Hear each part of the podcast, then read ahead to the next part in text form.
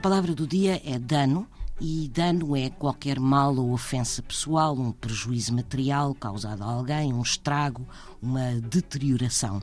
No direito, um dano é um prejuízo patrimonial ou moral sofrido por uma pessoa por ação ou culpa de outra.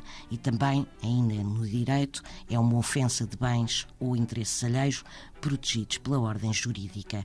existem também os chamados danos colaterais, que é um prejuízo involuntário causado a populações civis durante operações militares. Ora, a palavra dano vem do latim de damno, que significa dano, prejuízo, estrago.